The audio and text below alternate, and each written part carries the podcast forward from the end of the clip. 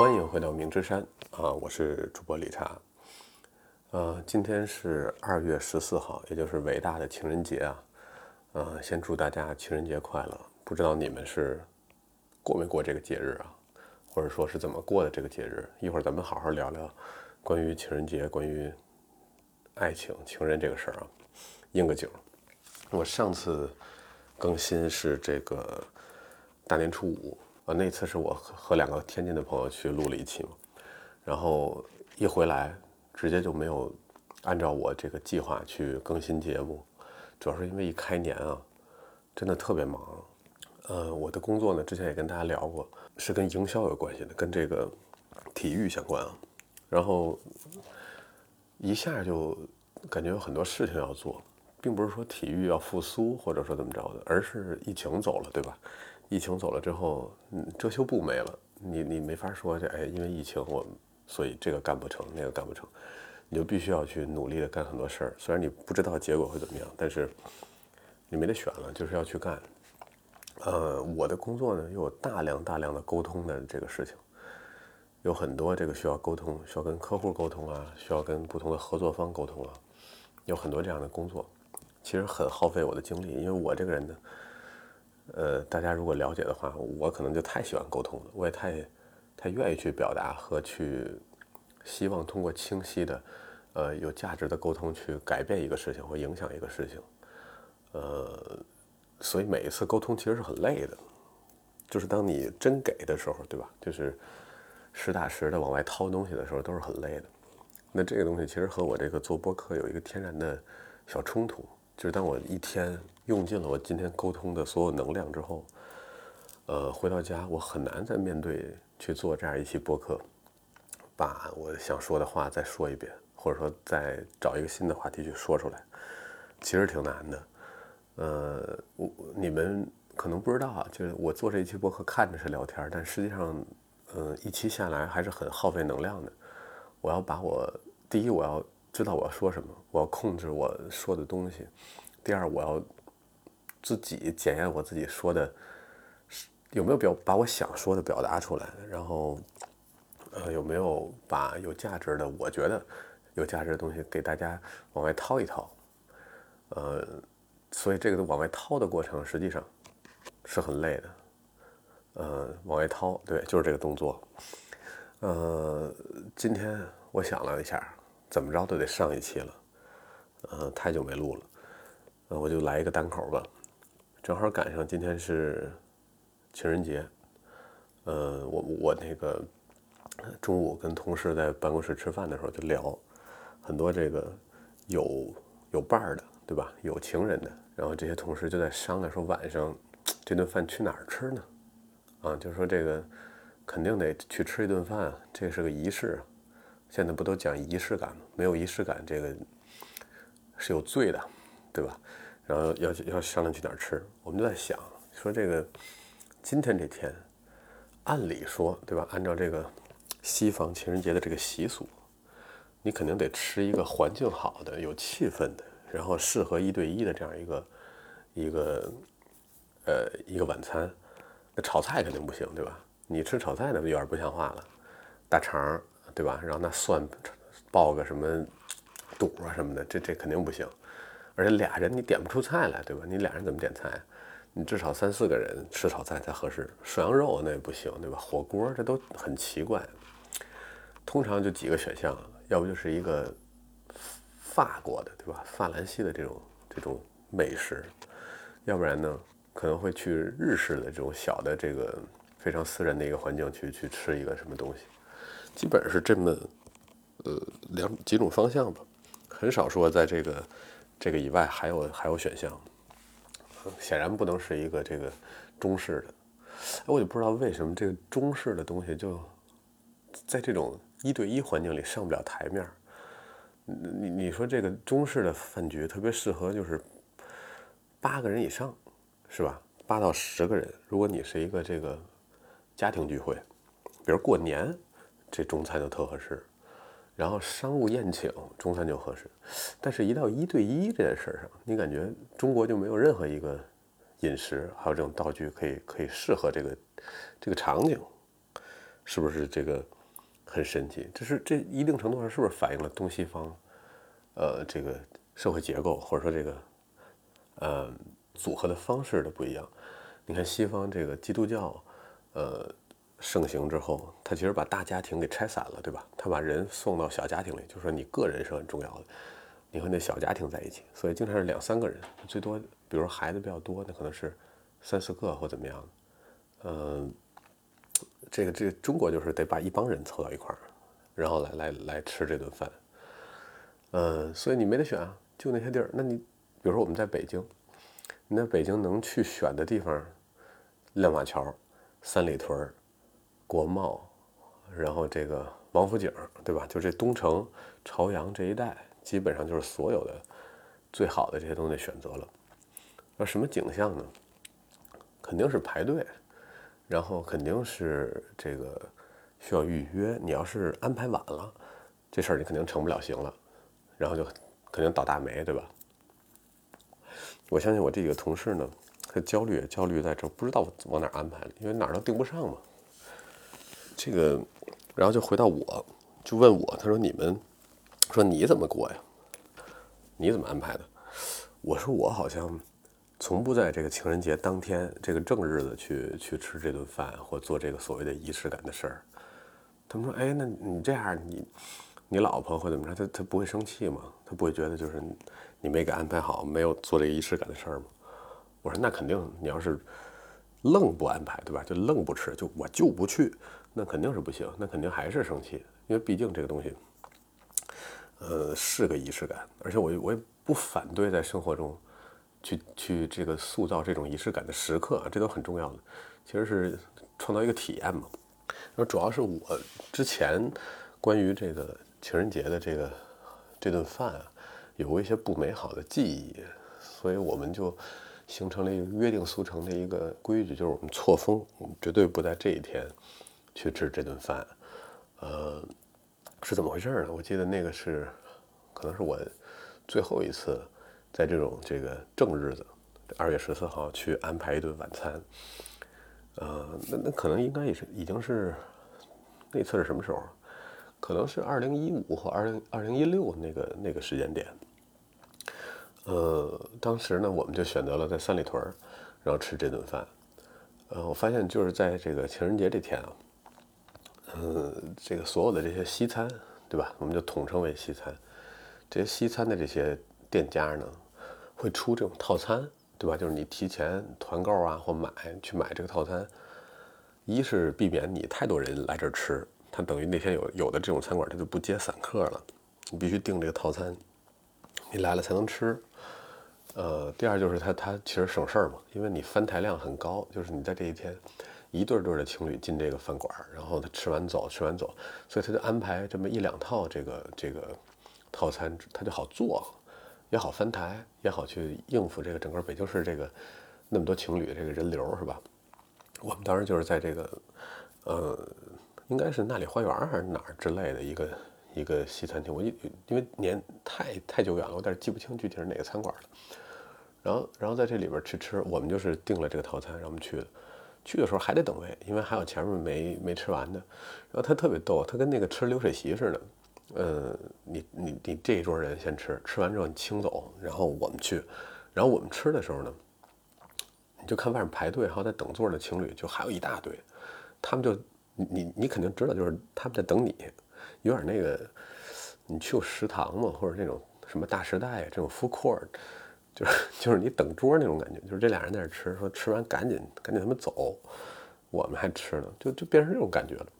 然后那顿饭呢，就是几几个特点啊。第一，难吃，对，就它是一个特别那个，呃，预制菜那种感觉，那种流水席那种感觉，它它不是很精致，它完全那个把把这这顿饭的这个所谓想要的仪式感给破坏了。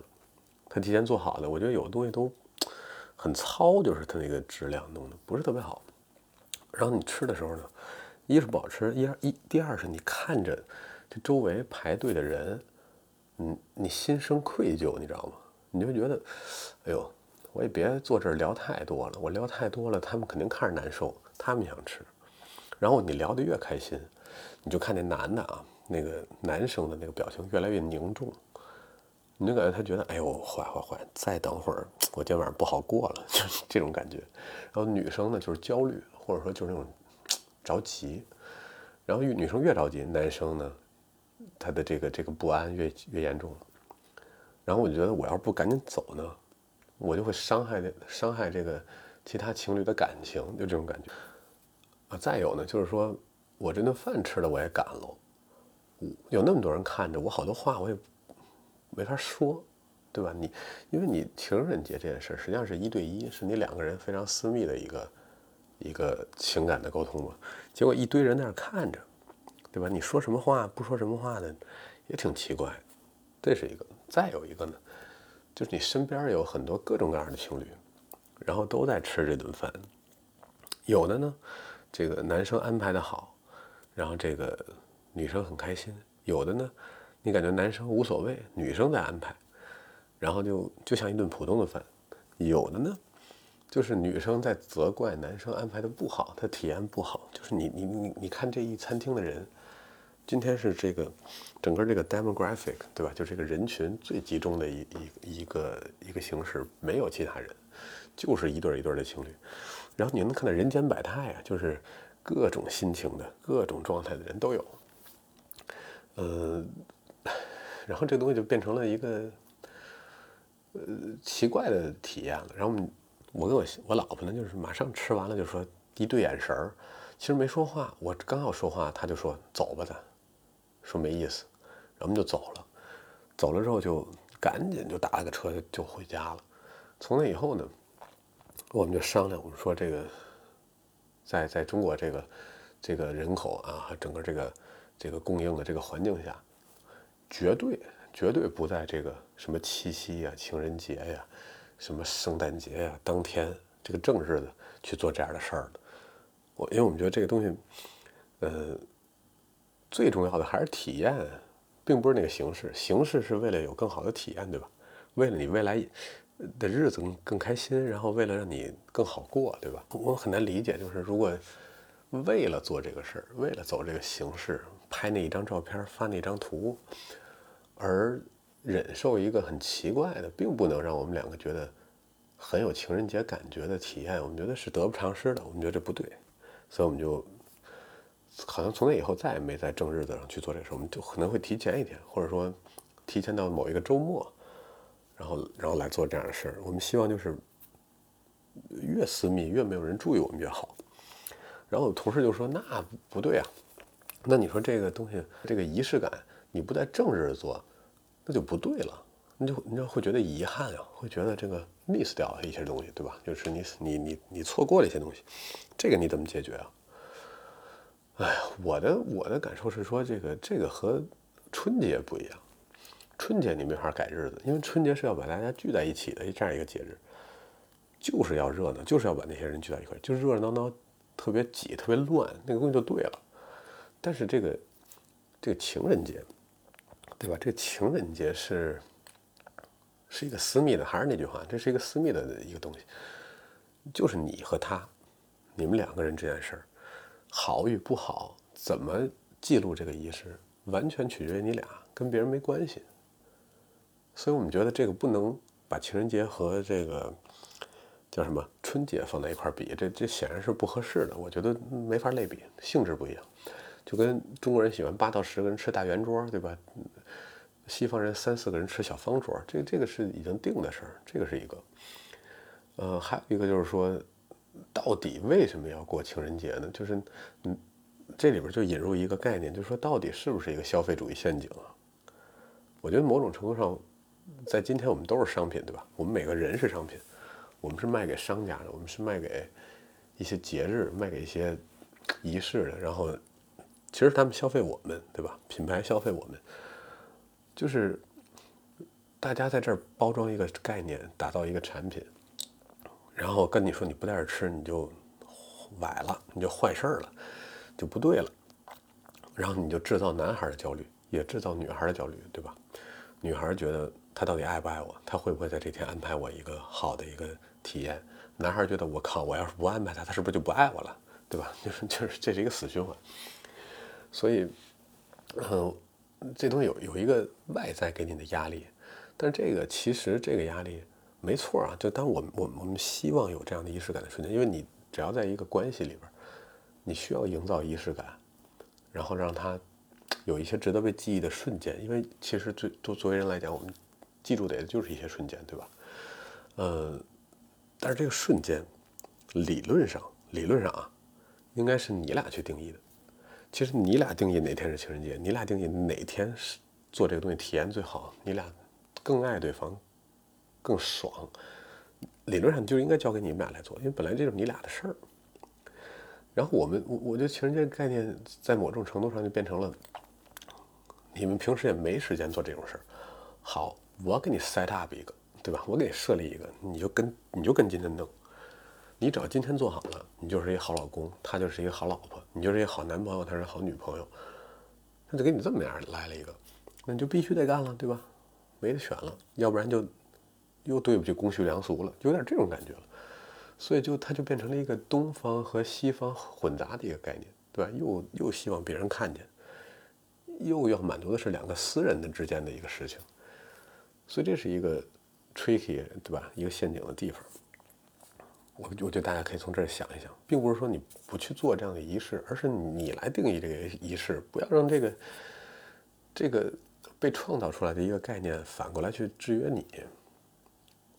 你你说白了，你两个人感情好的时候，你是只有今天爱他吗？你是只有今天想带他吃好吃的吗？你是只有今天想跟他有拥有一个美好的夜晚，建立一些好的谈话，彼此就是点亮对方，对吧？delight 这个单词，彼此点亮对方。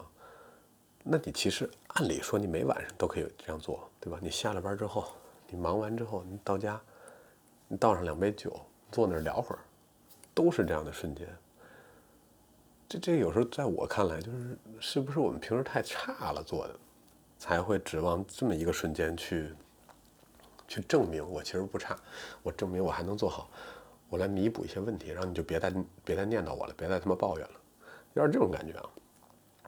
这个是我的一种感觉，尤尤其我会这样要求我，比如说我换一个换一个事儿，就是说，我越是想回家去和我们家人相聚，比如说我的我妈呀，然后去什么过年过节想越期盼跟他们相聚，有的时候我会感觉越是我平时跟他们联络太少了。你你们能明白我说的这意思吗？就是，如果我平时，呃，频繁的、有质量的和他们去来往、去沟通，打个电话啊，发发信息，聊点什么呀？其实我反倒不觉得我需要有一个特定的日子去看他们，一定是对我来讲前面做的不够，我才需要那一个时间，哎，一一气儿把它给还回来。这个是我想说的一个事儿，所以。这是一个私人的节日，不用非得拘泥于这个形式。你不是要营造一个最好的体验吗？你换一天，你自己定一个你们俩的情人节，就解决了，对吧？我觉得大家可以沟通这个问题，大家可以沟通这个问题。两个人开心才最最重要，咱又不是做给别人看的。如果你的另一半说我必须做给别人看，那是另外一个故事，对吧？那是另外一个故事，咱们再说。咱看，比如说咱们是跟他沟通啊。还是咱换一换一个哦，这不能这么说，是吧？不能这么说，咱咱跳过这一趴。就咱是跟他沟通，还是看看怎么解决？这还是有办法的。咱们先说最优的情况，还是要，呃，制造你们俩的仪式，而不是进入一个非常拥挤的，对吧？就是体验非常不好的，其实会毁掉你们俩美好夜晚的这样一个一个一个状态里去。这就好比你，你可能。常年有点这个过敏性、季节性的咳嗽，你想去医院，您您非得等那个新冠高发那个波峰的时候往医院挤，就那你能看得好吗？对吧？那看不好。哎，就是这个意思。而而且说完这个，我还是想说，其实对于怎么做这样一个仪式，以及怎么过情人节来讲，我觉得，嗯，这是一个小问题啊。对我们这代人，或者说现在的很多更年轻的一这个人来讲，更难的是怎么开始一段感情，并不是怎么用这个仪式去让这感情升温或者维系这个这段感情，更多是我怎么开始一段感情。我看到太多的我身边的朋友啊，呃，这个同事啊，他们遇到问题是我我好像总是不能确定我喜不喜欢一个人，而且我非常有顾虑，我就是要不要喜欢一个人，或者要不要跟他开始确立一段关系。我觉得这才是这个时代最大的一个挑战。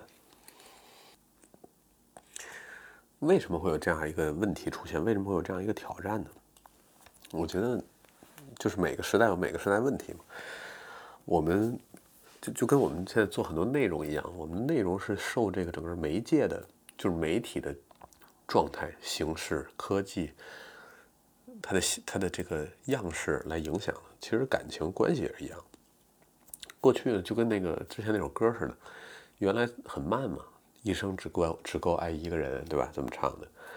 那现在可不是，现在是你这个 social media，你这个社交媒体太发达了，你每分钟都可以认识新的人，每个人有各自的不同的特点，所以你就不知道该选谁了，你也不敢轻易的去跳进一个 commitment，对吧？一个一个非常确认的关系里，你老觉得这个人，我还得再看看，我还得再看看别的选项，对吧？我还得再往右滑一滑，你的小软件，对吧？你你会有太多的选择，因为理论上没有一个完美契合你的人，只有相对更契合你的人，对吧？你老想再等一个这个各种数值啊、属性更与你相符的这么样一个组合的方式。小孩们玩这个社交媒体玩的太太熟练了，对吧？我可以通过各种的渠道认识人，不是说这样不好，我也见过从社交媒体上认识人，然后俩人特别好、特别长久，然后。组成家庭了，然后有孩子了，就这这种情况也我见过。但是同时伴随他的一个问题就是，我很难进入一段关系，我很难承认我喜欢这个人，我或者我爱这个人。呃，我总要再等等，我要再横向对比一下，把这个东西比一下，再再做决定，然后就一直等，一直等，一直等。但是你还特别想要，对吧？还特别想要那么一个关系。我觉得这个问题就出现在社交媒体的形式，因为你社交媒体是。把你变成一个展示的物件扔到网上，同时让别人看到你，然后你也在看别人，所以天然的你的行为模式就是怎么让别人看见你，以及你会去塑造你这个人物的呃特性，最后就变成了呃我有什么标签我是谁，我哪儿好，我穿什么衣服，我我拍什么样的照片我想让别人怎么理解我，就是我怎么吸引别人，怎么让别人喜欢我，它变成这样一个话题了。嗯，所以这里边在关系里边，它少了对面对吧？对方的那一部分。我一直在想的是，我要变成一个什么样的我，才能让别人喜欢我？然后我再选，或者说我要打造一个什么样的自己的形象，才能获取更多的资源或这种择偶的机会？但是，但是这就变成了一个自己展示自己、自己和自己玩的一个游戏。那这些东西都是你吗？对吧？这些东西是最真实的，你进入一个关系向向别人展示的部分吗？我觉得打一个问号。解决这个问题的办法很难啊！我觉得在这个现环环境下很难。但我觉得大家不妨去想一下，去试一下，就是。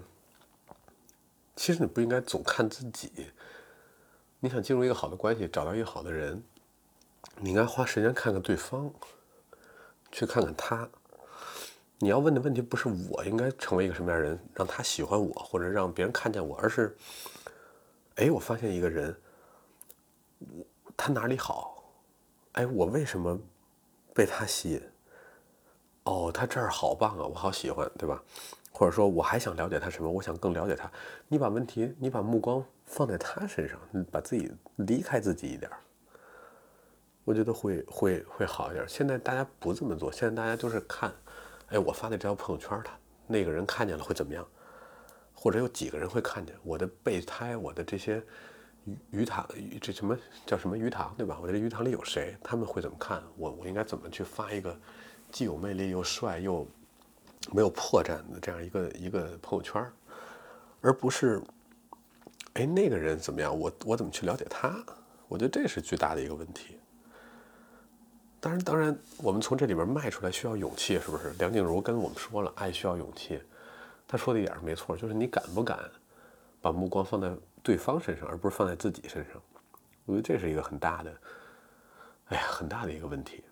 然后我们再看的一些西方的影视作品里，甚至东亚、日本的一些影视作品里，那个爱都是特别勇敢的，那个爱是充满勇气的，是。我喜欢你，而而不是怎么让你喜欢我，是我要表达是我喜欢你。日本人也做到了，西方人经常做到了。这里边我好像不那么重要，而是因为我喜欢你，让我呃就是更完整了，更更被看见了。它是反的，我不知道大家能不能体会这个东西。那那还有人会问我了，就是说之前跟别人聊天的时候也是，他们说说那我怎么判断？我是不是喜欢一个人？就哪怕我一直关注对方，我就是不能下决定，我也不能 hundred percent sure，对吧？就百分之百确定我是不是喜欢他。我怎么才能确定？我这你问住我了。这个这个其实很复杂的一个问题啊。我觉得咱说多了没用，分析半天没意义。我我最近看了几个东西，我觉得非常有启发。嗯。就是当做一一些小的这个参考标准吧，呃，其中一个是说是一个日本的，我忘了是谁了，我现在甚至找不到他那个原文是怎么写的，但他描绘什么是喜欢呢，他觉得不是那个，嗯，特别表象的那些东西，就是啊，我好被他吸引，哇，他好棒，然后怎么样，其实都不一定是这些，是什么呢？他他用了一段话，这段话我尽量把它还原，但是我有点可能说不清楚啊，他。大家自己体会，或者自己可以搜一下。他是这么说的：“他说，我白天的时候我见了这个人，一切也没有什么不同，也没有什么特别独特的地方。我跟他有过几句沟通，对吧？有就有过一些对话，都没有什么不奇怪的地方，也没有什么值得被注意的，很平常的一些对话。我也很平静，也没觉得有什么。然后这几句话过了，我就在做我的事情，他做他的事，然后我就回家了。”回家之后，我收拾收拾这儿，我擦擦那儿，我想，嗯，是不是时间该看点电视？我感觉我想看一些，打开电视看会儿电视了。当我打开电视，四处换台，但不知道看什么的时候，就在那一刻，我突然想，哎，我可能是喜欢他，就是这样一种感觉。我不知道大家能不能 get 到。我当时看完这之后，我非常被触动。很多时候就是这样，就是你。你转身之后离开他，才会发现意识到，哎，在你做自己的事情的时候，有一有一丝很微妙的感觉，说，哎，我是不是喜欢他？那个东西反倒比一些显性的东西更更更，我觉得更准更灵。我觉得日本人在在分析这件事上是非常细致的。大家仔细想，就是我跟他正常的对话，我跟他一起做过一些事儿，我哪怕今天跟他出去玩了。我都没觉得有什么奇怪的，我都觉得，嗯，啊，就好像很正常，没啥哦，就这样吧，然后我就回去了。然后当我回到家，跟他分开了，转过身去，不，他离开我的视线，然后我再做一些我自己的事情，干会儿这个，干会儿那个，好像什么都干不下来，又不知道该干什么。在那一瞬间，我发现，哦，我好像是喜欢的。我觉得这是一个参考标准，当然这比较难啊。还有一个更简单的方法，就是我觉得分享欲是一个非常非常有。参考意义的一个指标，就是当你喜欢一个人的时候呢，呃，你可能非常想把你看见的东西也让他看见，这就是所谓的分享。大家自己想一下这种感觉，就是在抖音上也是这样。我想让我喜欢的，他他感动我的，让我看让我笑了的每一个瞬间，都让另外一个人看见，那个人可能就是真正很喜欢的人。这这抖音是一个很极端的例子，但。在生活中可能是一个点点滴滴啊，就是并不是我觉得很棒、很值得被分享的事才想让看见，而是我非常非常细小的，啊一些一些可能很不起眼的，并不并不特别的一些东西，我看到了，然后它对我产生了一些影响或感觉，我想我我想给他看，我想让他也看见，就我感受的东西，我想让他也感受到。当这个分享欲出现的时候，我觉得那个可能是喜欢你，你你最好再往深了看一看，再去评估一下。因为我也忘了是哪一个书里边说，爱是什么呢？爱是看见，就是你看见他，然后你想让你看见的东西让他也看见，这是一个很好的维度。我觉得这两个是一个是是大家可以参考的，其他的都那些乱七八糟的东西都是自己的投射，对吧？就是说啊，我喜欢什么样的类型，我觉得这最没用了。就什么是你的菜，我觉得都不准。你通常那个东西只是你自己。脑子里认知的，或把或者说你对你自己的投射的一个外在显现，未必是你会心动、会会会怎么样的这样一个一个最终的真实的一个人，那是个想象。你要爱具体的人嘛，对吧？都说你要爱具体的人，不要爱你脑子里想象那个东西。所以刚才那两个东西是你可以判断具体的人的一个一个方式，因为它都与自己无自己的投射无关。不知道大家能不能 get 到我说的这个点啊？再有就是有人问我，那好，即便我确定了，我好像有点喜欢他，但是我特别怕这个东西转瞬即逝，因为爱情可能就是转瞬即逝的。你可能跟他特别特别好，然后突然有一天就不行了。你说我不想面对这个，呃，我是觉得在现在这个这个社会里，反倒没有这个不应该有这个忧虑了。你你想，你以前的社会。这个是一个资源分配的问题，你最好希望跟这个人长久，对吧？你跟这个人长久，对大家都从无论从经济上，从生活的稳定性上，从最后的这个幸福指数上，可能都是最稳、最稳妥、最好的一个解决方案。但是现在其实大家都有独立生活的能力，然后不管是女性啊还是男性，都不需要依托于另外一个关系上去活下去。就是你，你极端一点，我这辈子没有爱情。没有婚姻，其实你可以活完这一生，大概也还 OK。以现在的这个信息社交，然后整个的这个这个服务的这个体系，社会的这个结构，你是没什么问题的。你没有什么后顾之忧，为什么你会担心这个东西不能长久呢？你还是怕受伤呗。但是我觉得那个伤啊，我觉得真的是挺值得受的。就是说你。你可能会很痛苦，如果一不好的事儿发生了。但是，一旦你这个喜欢的东西被确定了，再痛苦都值得一试，都值得。就说把把，哪怕你只有跟他有两个月的缘分，这两个月都会是非常有质量，然后是你会记住的那个那个瞬间，或者说是你一生会会会会留下的一个东西，就已经很值了。你说你现在。我在想，你刷短视频，你三十秒你都没耐心，你能跟他好两个月，很长了，不错呀，有什么问题啊？关键是你敢不敢给，对吧？你有没有那个勇气站出来去面对那个东西，然后去投入进去？现在大家不是不敢投入吗？呃，我觉得换一个想法，你把时间度量衡放到今天这个一切的事情都不长久，都非常快速腐朽的这样一个。移动互联网的社会的这样一个时代里边，你怕什么？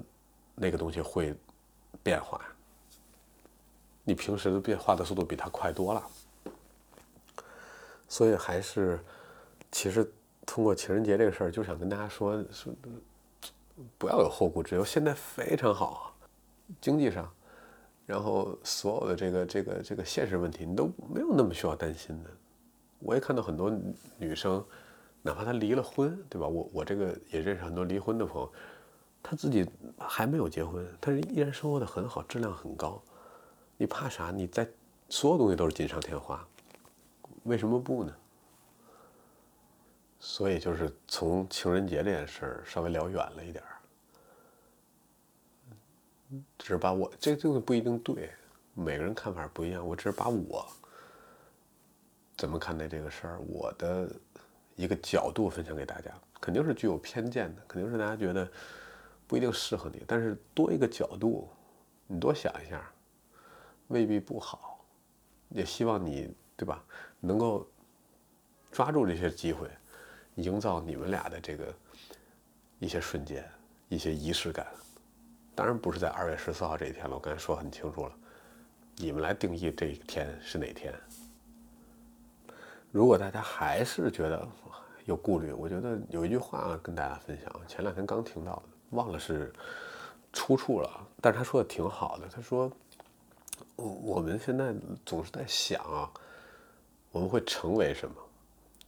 就是 becoming，英文这个单词就是 what we gonna become，对吧？How we gonna become？讲的是我们怎么变成我们想变成的东西，怎么成为那个东西。那个人，但这不是最重要的。他说，他这不是最重要的，不是 becoming 什么最重要，而是 becoming with 比较重要，就是和谁一起完成，和谁一起变成。就是说，你变成的这个过程是和谁一起，因为谁的加入而导致的。我觉得这个更重要。就是说，我们没办法孤军一人奋战啊，孤这个我们毕竟是社会性动物。通常都会有一些外在的出现的人和事儿对你产生影响，你不能老想哦，我变成了什么？我那些都是我路上的一些工具。不不不，那些是你的伙伴，那些是你的 partner。在那个过程中，你和谁一起变成了最后的那个样子，或者说变成了你没想到的那个样子？那个 with 和你一起变成，一起经验、一起体验、一起分享的那个人是很重要的。所以。你们想想，对吧？好，情人节还是祝大家情人节快乐。然后我们下一期呢，争取找几个朋友来聊点别的。我现在有好几个话题都还没有录，希望赶紧和大家见面。大家情人节快乐！我是主播李茶。